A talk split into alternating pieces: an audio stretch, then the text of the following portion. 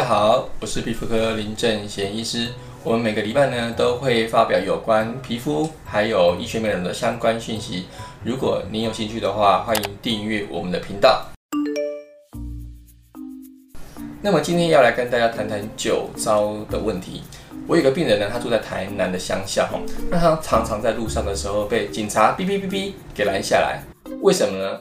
因为他脸常常红红的。那警察常常以为他有酒驾的问题，所以特别把他拦下来。连当地的警察都已经认识他了。那事实上呢，这个患者他其实是一个酒糟患者。那他脸红是因为酒糟所引起的。那另外还有一个病人呢，她是一个女生哈，她脸上呢常常也是因为红的问题呢，会自己去药局买药来擦。那这个药擦的时候很有效，一下子这个红就退了。可是没有多久，这个红又跑回来。而且不只有红的问题哦，她脸上还会产生一些丘疹跟脓包的这些凸起。这些丘疹跟脓包呢，她也以为是青春痘，所以也是擦一样的药膏，也是一样，刚开始有效，可是后来就越来越没有效果。那这样反反复复发作了几年之后呢，他终于在最近药压不住了，整个大爆发起来。他来找我的时候呢，会有这个丘疹跟脓包，脸也非常的红哦。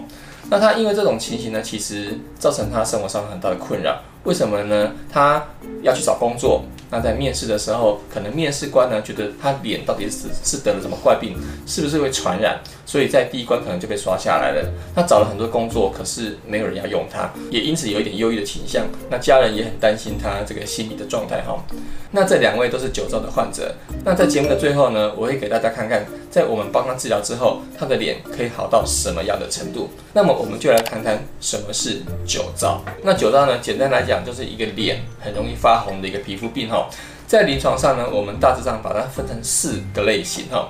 第一种类型呢，就是我们所谓潮红血管扩张型的酒糟，那它的特色呢，就是脸整个都红彤彤的。那一般人我们把这种红呢，大概分成两种。第一个就是所谓的潮红，那它的名称里面有一个潮水的潮这个字。那所谓潮水呢，大家知道有涨潮有退潮，海水会上岸，海水又会离开岸边。这种潮汐现象，我们才会称作潮。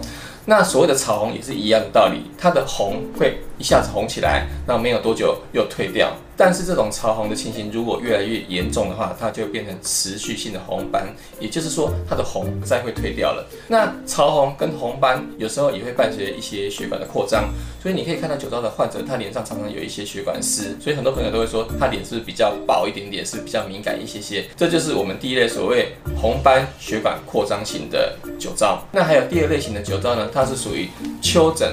脓包型的酒糟，也就是说呢，他脸上常常会产生一些凸起的丘疹跟脓包，那它长得非常像青春痘，所以很多人呢会误把脸上的这些其实是酒糟的病灶当做是青春痘来治疗，以至于他常常用青春痘的药膏或是口服的药呢治疗的效果都不是很好哈。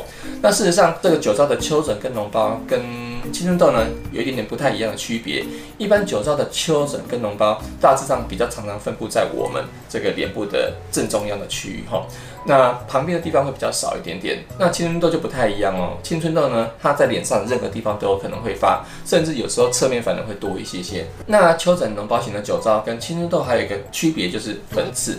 一般丘疹脓包型的酒糟不太会有粉刺的问题，但是青春痘你常常会看到，除了这些凸起的丘疹跟脓包以外呢，还会有一些黑头粉刺跟白头粉刺的问题，这也是一个很大的区别。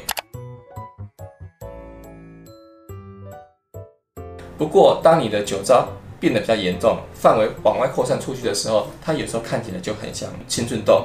反过来说呢，青春痘有时候它也有可能只有分布在脸部的正中央，这时候就看起来很像酒糟。那这个时候呢，你就需要合并其他的一些症状，合并一些病史来综合判断说你是属于丘疹脓包型的酒糟，还是属于青春痘的问题。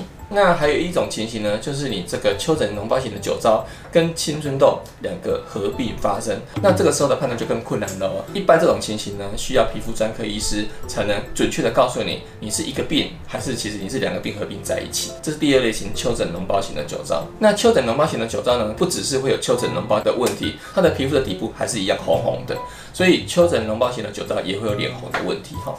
那第三类型的酒糟是就是我们所谓鼻瘤型的酒糟，也就是。你会看到有一些人的鼻子整个肿起来，或者是说整个鼻子红红的，那上面有一些血管丝，有点像我们电影所谓大鼻子情圣的这种样子哈，这种我们就称作鼻瘤型的酒糟。那鼻瘤型的酒糟呢，它的鼻子的症状可以单独存在，它也可以合并脸部红斑或潮红的情形同时发生，所以鼻瘤型的酒糟它也有可能脸红的问题。那第四种类型就属于我们眼睛型的酒糟。眼睛型的酒糟，这些患者呢，他常常会觉得眼睛啊有点刺刺痒痒的感觉，会有一点异物感，有点刷刷那种感觉，甚至会有刺刺痛痛、痒痒的感觉。而且你注意看的话，这些患者的睫毛上面常常有一些黄色的一些结痂，很像蜂蜜粘在睫毛一样。那这种就有可能是。我们叫做眼睛型的酒糟哈，那眼睛型的酒糟呢，也有可能是单独存在，或者是说合并脸红的情形一起发生。所以你可以发现说，不管是红斑型的酒糟、丘疹脓包型的酒糟，或者是鼻瘤型的酒糟，或者是说眼睛型的酒糟，所以脸红不是只有红斑型的酒糟才会存在，其他三型的酒糟也有可能会有脸红的情形哈。这是大家在观念上要先厘清的部分。那当然，酒糟不是只有这四种哈。那事实上，我们还有一些比较少见的类型，包括像肉芽肿型的酒糟，或者是。是说我们猛爆型的酒糟，或是说身体型的酒糟，只是说它的发生率比较低，一般比较少见而已。那么以上就是我针对酒糟有哪些种类做了一个简单的说明。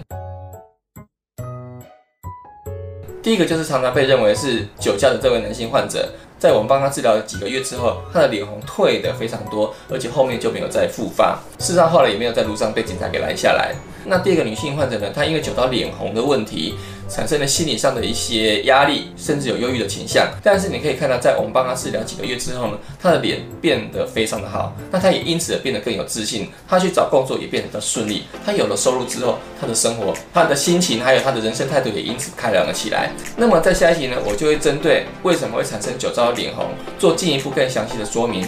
如果你喜欢我们的节目，欢迎按赞订阅。